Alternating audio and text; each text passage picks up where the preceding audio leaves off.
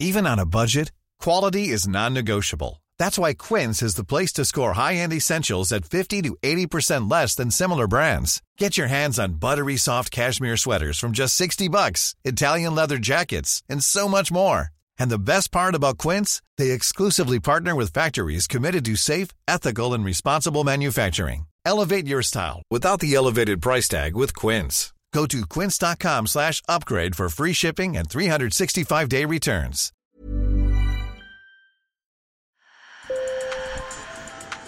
Bonjour. Hello. Hola. Marhaba. Sur le fil, Le podcast d'actu de l'AFP. des nouvelles choisies pour vous sur notre fil info. My message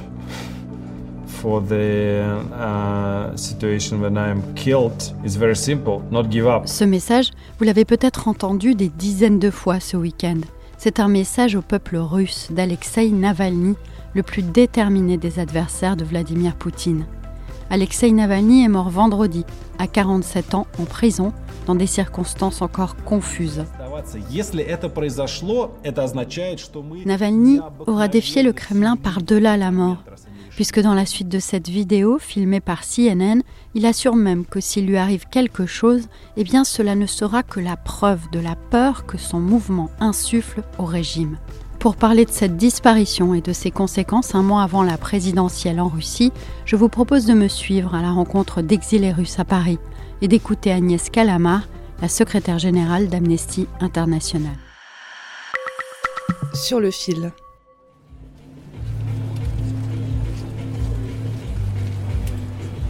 Samedi soir, sur l'esplanade des droits de l'homme du Trocadéro à Paris, il régnait une étrange atmosphère. Au milieu des touristes qui prenaient des photos de la tour Eiffel étincelante, un groupe d'une centaine de personnes déposait des fleurs, des bougies et des images de Navalny. Sur place, j'ai rencontré Anna, une étudiante russe de 29 ans.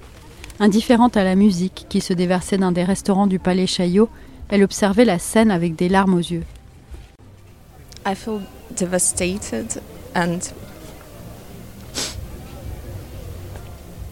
I feel very sad, but sad, this word is not enough to describe the feelings. Um, Je suis dévastée, je me sens très triste. Enfin, ce mot n'est pas suffisant pour décrire ce que je sens.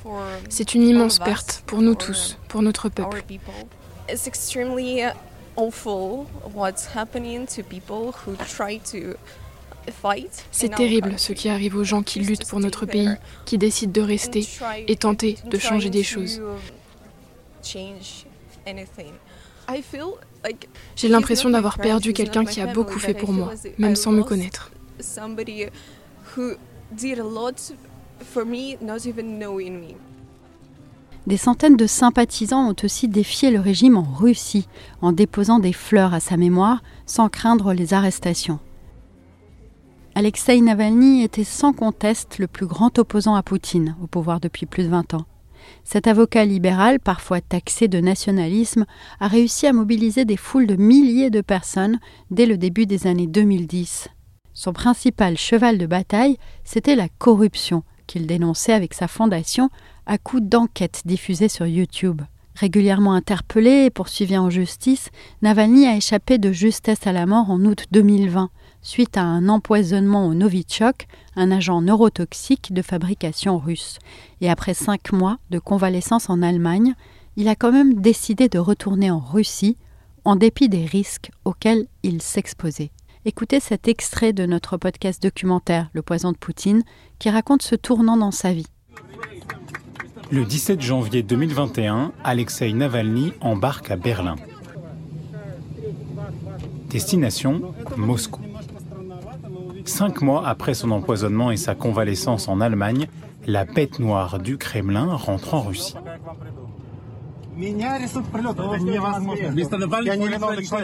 M'arrêter à l'atterrissage Impossible. Je suis un russe en droit de rentrer chez lui. Tout se passera bien. Aujourd'hui, je suis très très heureux. Alexei Navalny a été arrêté à sa descente d'avion et n'a plus jamais retrouvé la liberté. Il a d'abord été condamné pour fraude, puis à une peine de 19 ans de réclusion pour extrémisme. À Paris, au lendemain de sa mort, j'ai aussi rendu visite à Lev Ponomarev, un dissident historique. Il a connu la chute de l'URSS et cofondé avec Andrei Sakharov la plus connue des ONG de défense des droits humains en Russie, Mémorial, aujourd'hui dissoute. Lev Ponomarev n'était pas très proche de Navalny, c'était même des adversaires politiques, mais pour lui c'est un héros. Ses paroles ont été traduites pour nous par Olga Kokorina. Pour moi, ce geste-là de retour en Russie, en connaissance des causes, c'est un geste historique qui va rentrer dans les manuels, plusieurs euh, générations des enfants ensuite vont étudier comme euh, un héros et comme un personnage historique important. Dès son retour, ses conditions d'incarcération ont été très éprouvantes, selon Agnès Calamar, la secrétaire générale d'Amnesty International. Il a eu des périodes où il ne voyait absolument personne. Euh, il, n'avait, il a énormément maigri, il n'avait pas accès à ses médicaments, il n'avait pas accès à sa famille. Euh, il s'est plaint à plusieurs reprises d'avoir subi euh, des, des, sévices qui constituent de la torture. Voilà, c'est 37 mois d'horreur. Et il a résisté. Mais c'était 37 mois qui cherchaient à le briser et à le tuer. Selon les autorités, il a perdu connaissance et tout a été fait pour le réanimer. Mais pour Agnès Calamar, comme pour beaucoup de dirigeants occidentaux, les autorités russes sont responsables de sa mort. Il était sous le contrôle total de l'État et des autorités euh, de, des prisons. C'est elle qui était responsable de, de sa vie. Agnès Calamar, qui a enquêté pour l'ONU sur l'empoisonnement de Navalny en 2020, craint que sa mort ne soit pas accidentelle, d'autant que les autorités n'ont pour l'instant pas rendu son corps à la famille. Nous demandons absolument qu'il y ait une, autopsie indépendante et donc pour que cela ait lieu, il faut que la famille euh, récupère, euh, récupère le corps. Si Alexei a été empoisonné, comme il est fort possible qu'il ait été, vu les conditions très soudaines de, sa mort. Euh, il va falloir trouver les, docteurs les plus, experts pour euh, examiner le corps. Les autorités le gardent, le cachent et on ne sait pas trop ce qu'elles sont en train de faire, euh, probablement pour camoufler ce qui a pu se passer. Des accusations de ce genre ont bien sûr été jugées inacceptables par le Kremlin. Mais la politologue russe Ekaterina Schulman va aussi dans son sens, d'autant que cette mort, elle intervient à un mois de la présidentielle prévue du 15 au 17 mars. Avoir à l'intérieur du pays la voix d'une personne dotée d'une autorité morale incontestable pour beaucoup de gens, qui peut dire rendez-vous dans les bureaux de vote à midi et votez contre, votez pour qui vous voulez, mais pas pour le candidat principal, a apparemment été considéré comme trop dangereux. Navalny avait d'ailleurs appelé les Russes à manifester à cette occasion. Alors quelle suite pour le mouvement d'opposition en Russie? Malgré la répression sans relâche des dissidents ces dernières années, la résistance n'a pas complètement disparu. Selon l'ONG OVD Info, elle prend la forme de newsletters clandestines, de distribution de tracts, de tentatives d'incendie ou encore d'actes de sabotage. Mais Agnès Calamar n'est pas très optimiste.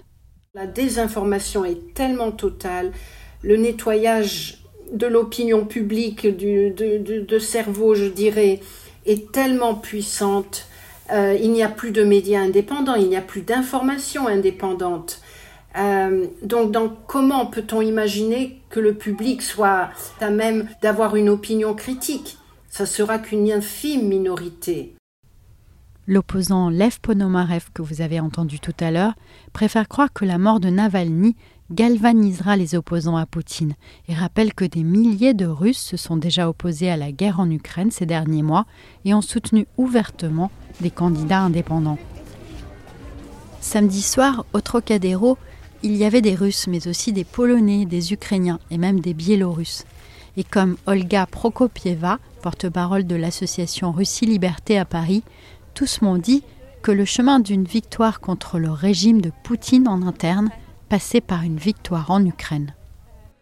Il ne faut surtout pas abandonner l'Ukraine, aider l'Ukraine à vaincre ce régime parce que c'est que en, si on vainc euh, le régime poutinien sur le champ de bataille, sur dans la guerre en Ukraine, qu'on pourra le vaincre tout court. Sur le fil revient demain, mais restez avec moi encore quelques secondes. Pour aller plus loin, j'aimerais vous inviter à écouter l'excellent podcast documentaire sur Navalny réalisé par Sarah Lou Lepers et Antoine Boyer avec Andrea Palaciano et Jonathan Brown, Le poison de Poutine. Je vous laisse le lien dans la description. Je suis Michaela Cancela Kiffer. Je vous remercie pour votre écoute et je vous dis à très vite.